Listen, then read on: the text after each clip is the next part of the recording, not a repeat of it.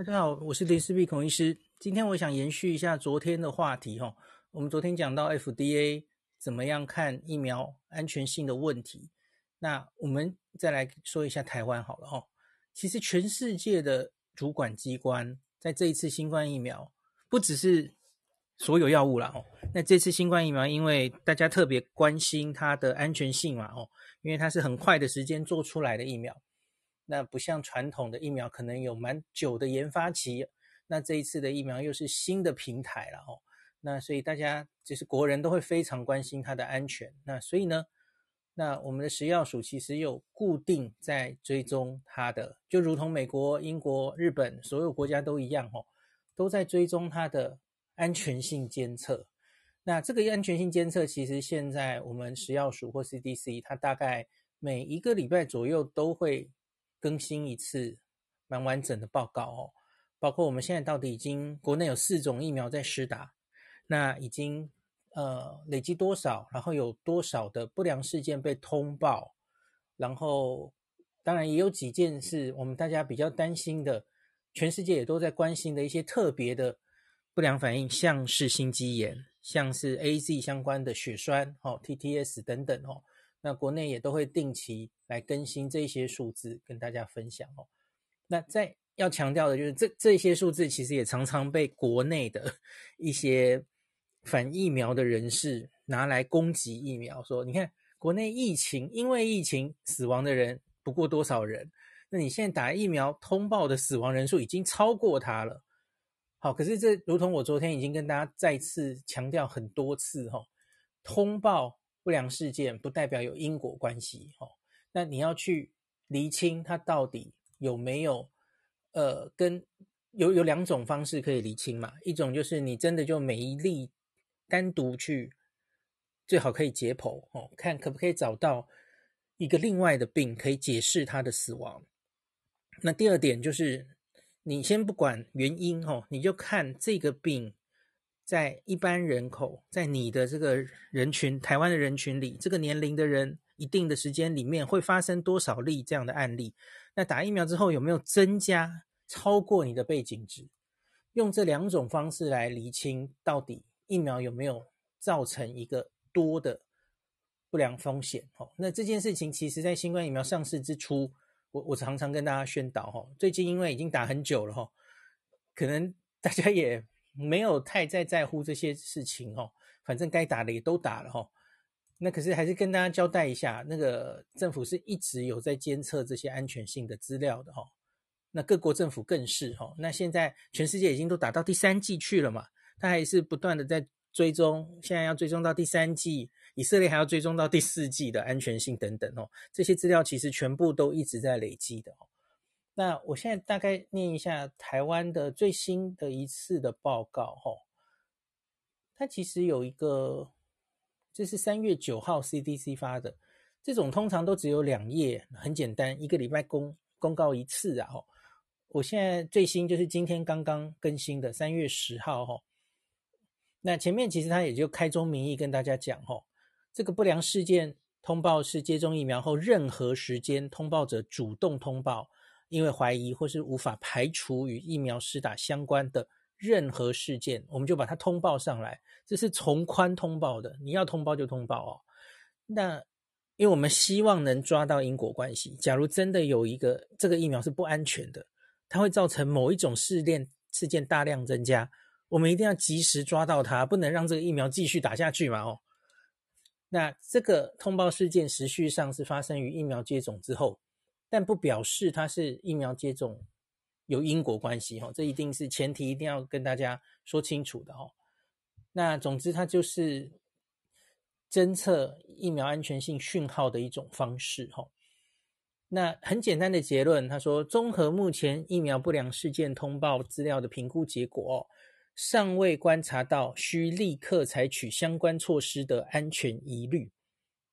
那这是什么意思？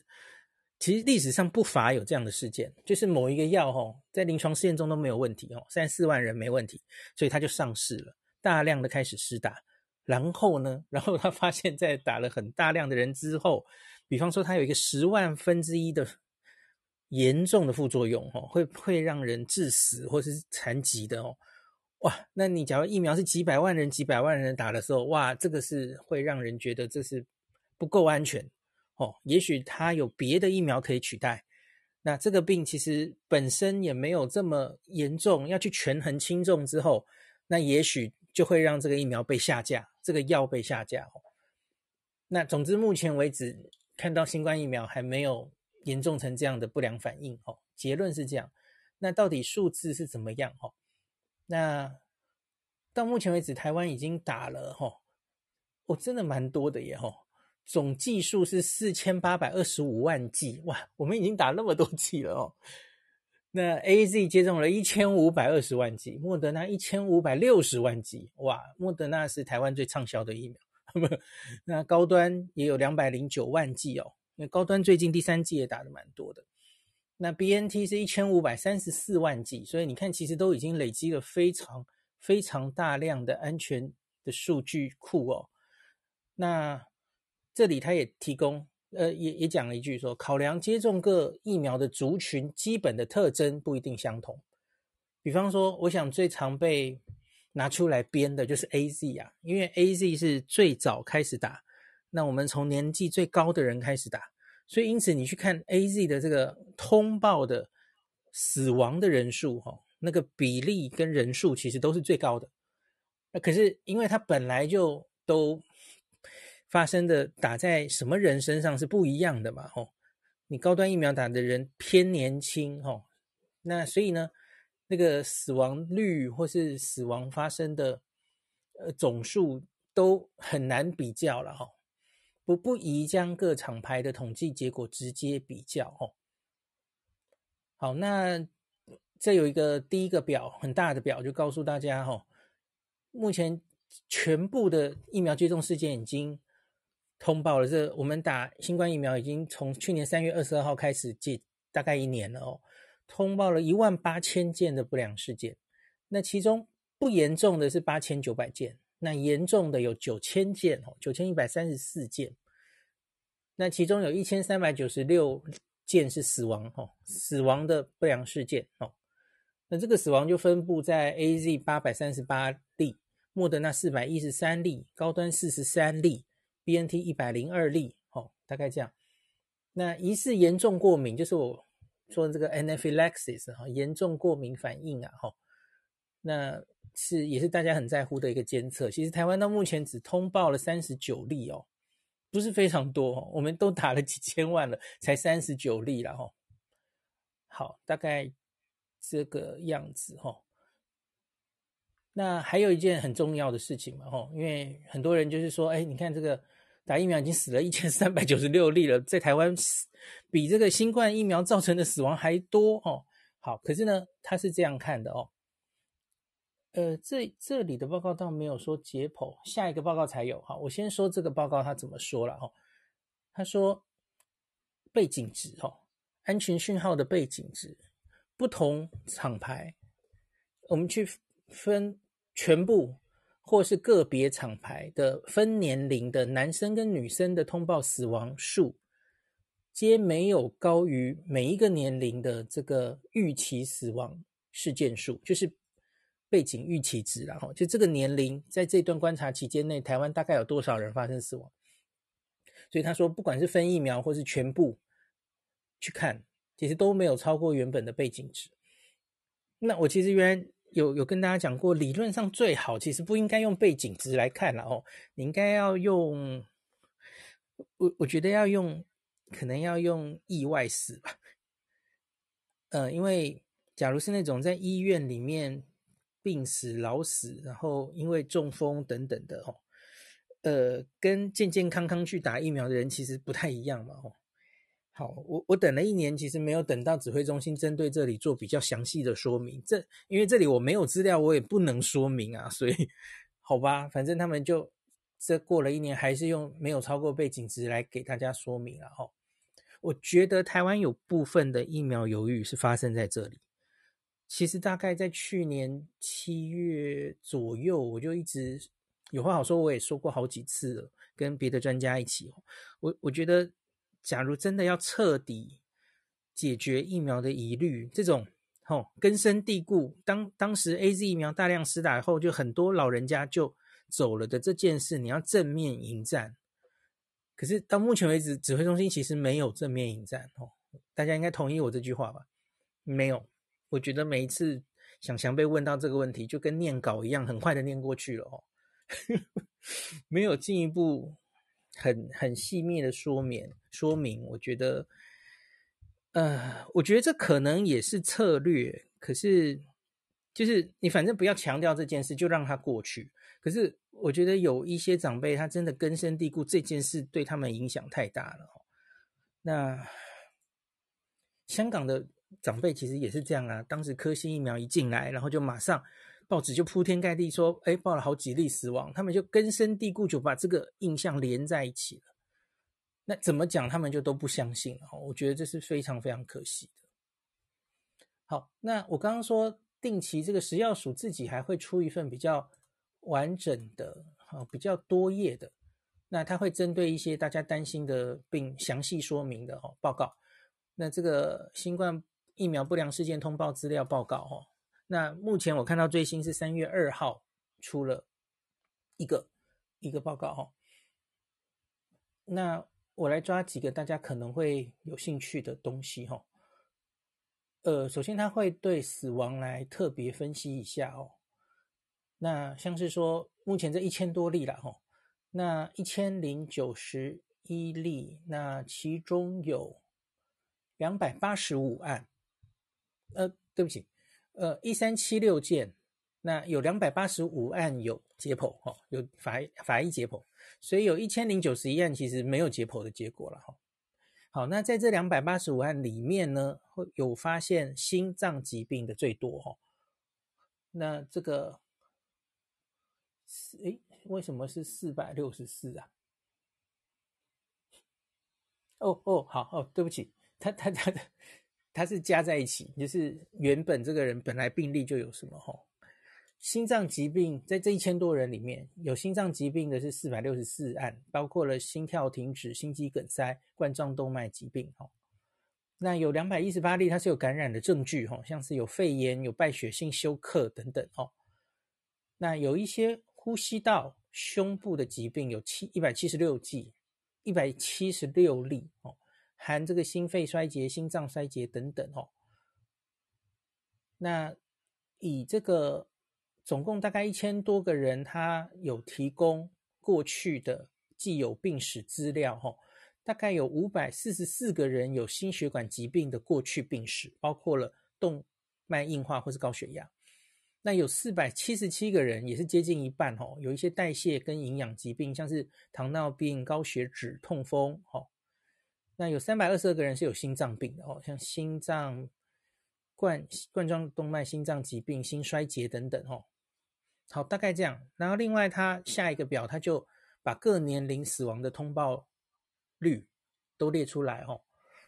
那大概小于十八岁的人，哦，每十万计有零点一件死亡，这非常低，哦，百万分之一。那十八到四十九岁是百万分之七。那五十到六十四岁开始比较高了，吼，那十万件会有二点三件死亡。那六十五岁以上比较高，更高，高了五倍，吼，每十万件有十一点二剂的死亡。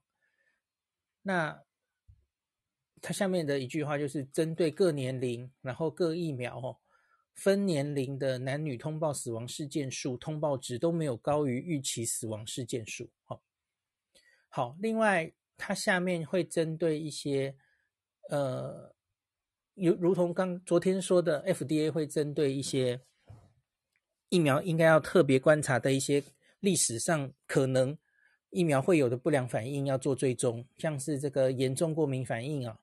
还有心律不整、急性心肌梗塞、心肌炎、心包膜炎、中风、颜面神经麻痹、癫痫、横断性脊髓炎、哦，格林巴利症候群哦，好多哦，念不完哦，还有血管炎哦，横纹肌肉解，诶，这也写了一整面呢哦，一堆哦。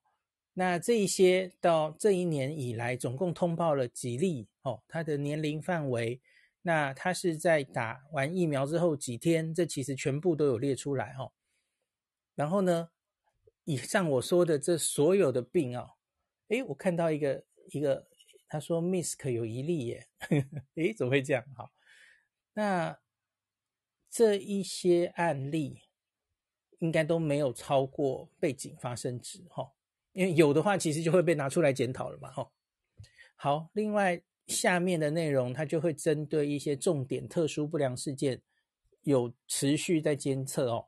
那我今天想跟大家讲一个，我好久没有来更新的哦，TTS 血血栓病血小板低下症候群，台湾的现在的这个发生率到底是多少哦？那截至截至三月二号为止，国内总共接获七十四件，诶，其实还好哦，七十四件疑似 TTS 的通报案例哦。那个案是二十二岁到九十五点七岁，包含二十九位男性跟四十五岁女性，发病时距是接种疫苗后二到一百三十一天，有人四个月后才发生哦。那可是中位数只落在十一天了哦。那我跟大家讲过，这个大概是平均是四天到二十八天是最常发生的，然后在打完 AC 后的第一季哦。那其实他没有很详细的把台湾的案例 讲清楚，这我上次也也觉得不解过哈，因为你应该要让全台湾的医生了解，这大概是什么年龄，然后在什么时候最容易发生。你看这个报告上，它就是只写二到一百三十一天，中位数十一天，这样资讯不够多啦。然后什么年龄啊？你只写二十二到九十五点七岁，中位数五十四点八。好，可是是不是如同国外看到的年轻人是多一点哦？也没有足够的资讯告诉我们哦。好，那其中六十四案是 AZ，六案是莫德纳，三案是 BNT，一案是高端这样子哦，所以多半还是 AZ 造成的哦。那这下面是我自己算的哦，我们 AZ 刚刚有说哦，台湾已经打了两，打了多少？对不起，我我马上现在就忘记了。台湾现在已经打了，找不到，对不起，我原来有想，我我原来有想好的。好，这里这里休息一下。好，台湾到三月九号，AZ 已经接种一千五百二十万剂了。那所以我们可以来除一下嘛，吼，这个总共发生了。六十五剂，六十五例的 TTS，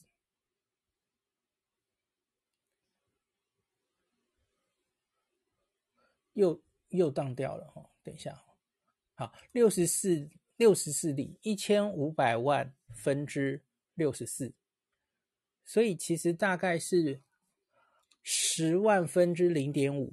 哦，国外大概是十万分之一左右嘛。我跟大家讲过很多次了。超过一一点这样子哦，上上下下，那我们大概是百万分之五啦，哦，就是十万分之零点五，所以的确是比国外看起来还是低，大概是没有问题的啦，哦，已经追踪了那么久了，吼。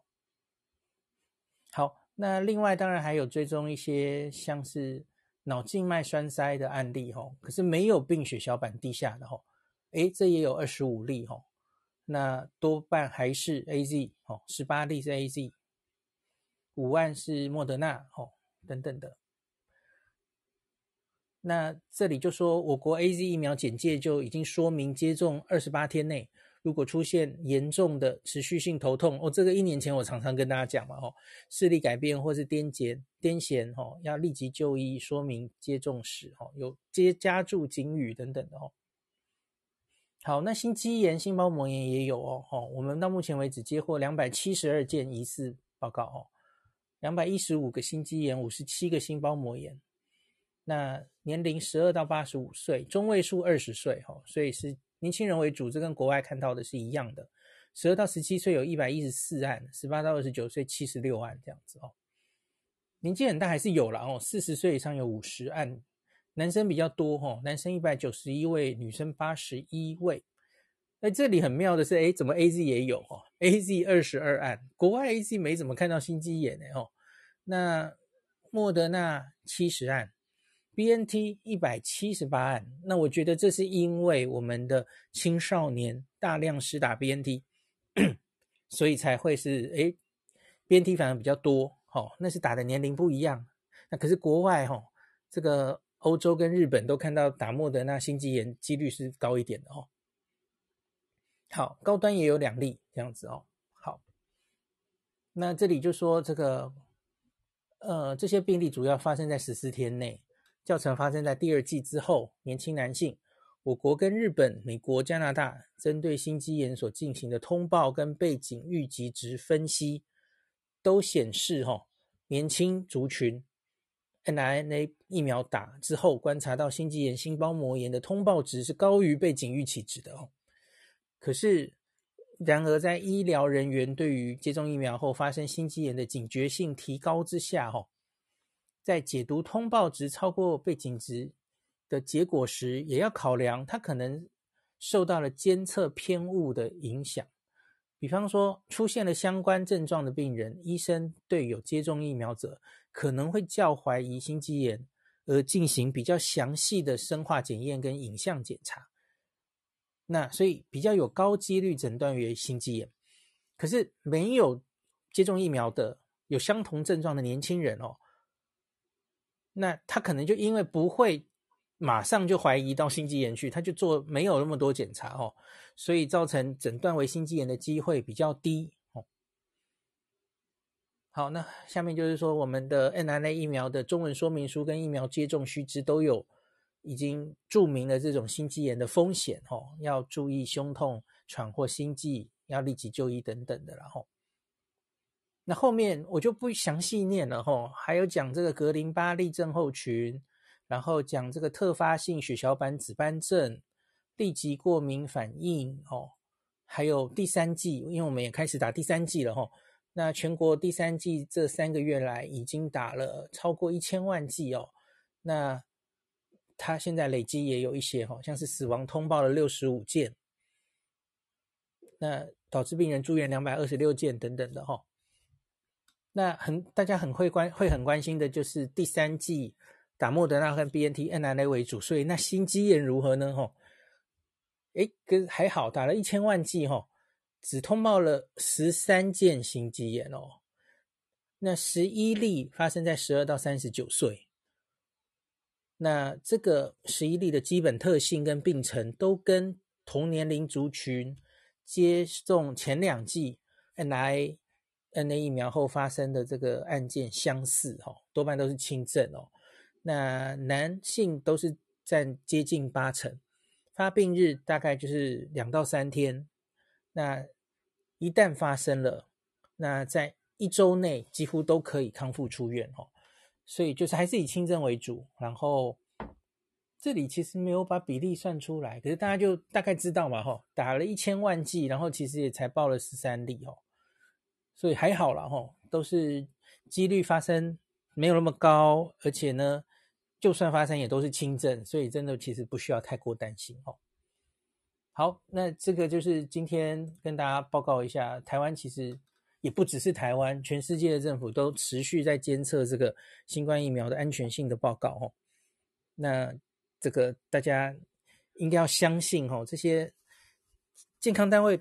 这个法规单位比你还担心出事啊！对于这种药物疫苗的安全性哦，所以他们都是有在努力积极的在为大家做监测的哦，大家不需要太担心。好，今天就讲到这里。